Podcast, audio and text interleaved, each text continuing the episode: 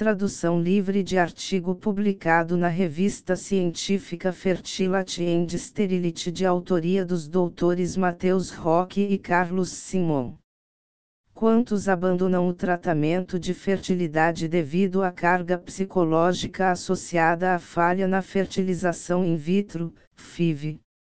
O estresse psicológico é de longe o fator mais importante na interrupção do tratamento da FIV. Até 50% dos pacientes mudam de médico após sua primeira tentativa de fertilização in vitro. Nos Estados Unidos, até 65,2% dos pacientes com cobertura de seguro de saúde, que seriam elegíveis para se submeter a outro tratamento de FIV, após um primeiro fracasso não buscam mais cuidados.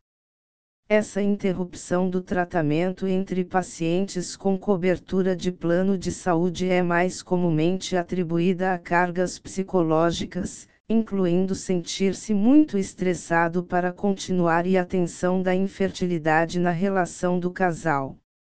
Mesmo em países onde o governo paga de 3 a 6 ciclos de FIV, cerca de um terço dos pacientes abandonam o tratamento após um ciclo de FIV sem sucesso, o que destaca a importância da primeira tentativa de fertilização in vitro.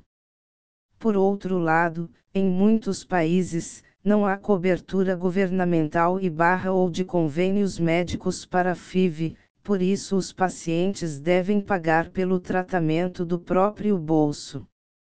Como resultado, muitos pacientes gastam suas economias para ter acesso a uma tentativa de FIV, o que provavelmente resultará em fracasso. Além disso, pacientes sem cobertura de saúde têm três vezes mais chances de interrupção do tratamento em comparação com mulheres com cobertura. Portanto, embora os custos de tratamento sejam uma consideração importante em todos os momentos, há uma necessidade crítica de avaliar a eficácia do tratamento a partir do primeiro ciclo. Pacientes que optam por descontinuar o tratamento poderiam, de fato, ter um prognóstico favorável e possibilidade de conceber, mas pressões psicológicas e financeiras estragam sua chance de ter um filho biológico. Vários fatores podem convergir em uma tempestade perfeita que provoca a interrupção das tentativas de FIV após o primeiro fracasso. Em primeiro lugar, a eficiência clínica em termos de taxas de bebês nascidos vivo, LDRS, permanece baixa. Embora este fenômeno seja conhecido há décadas, refinamentos e avanços nos tratamentos reprodutivos não melhoraram a LDR na primeira tentativa por ciclo iniciado, que permanece na faixa de 25%-30%.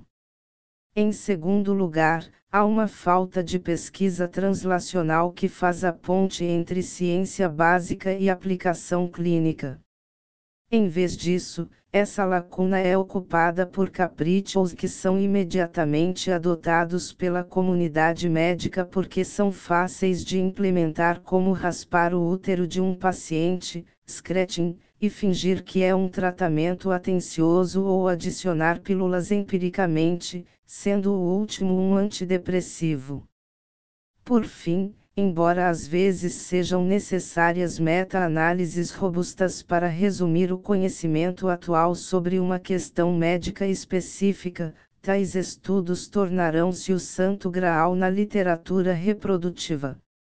Em vez de revisar criticamente o conhecimento existente produzido por ensaios clínicos randomizados, RCTS, e identificar vaisas, algumas meta-análises estão simplesmente adicionando qualquer coisa que possa caber, como um processador de alimentos, independentemente da qualidade e potência do estudo.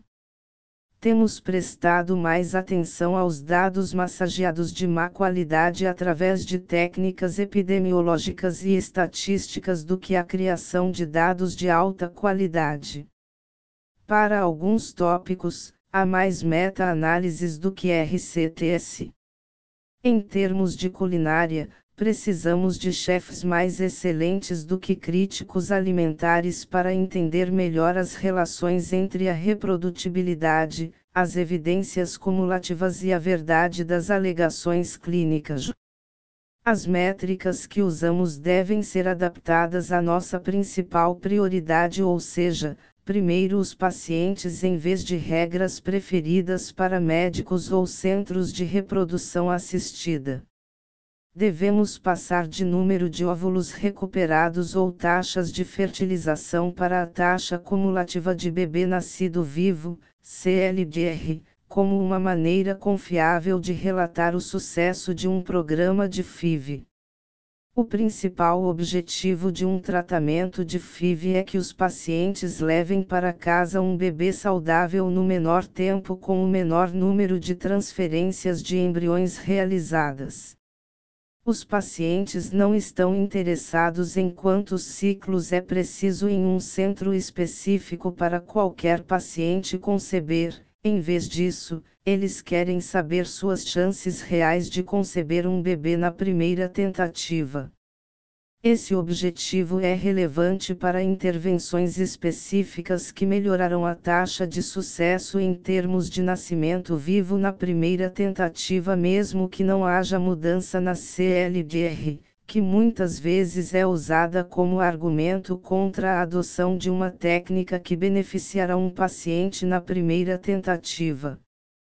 Pior ainda, tais intervenções são reservadas para falhas de implantação quando os pacientes tentaram pelo menos três ciclos mal sucedidos.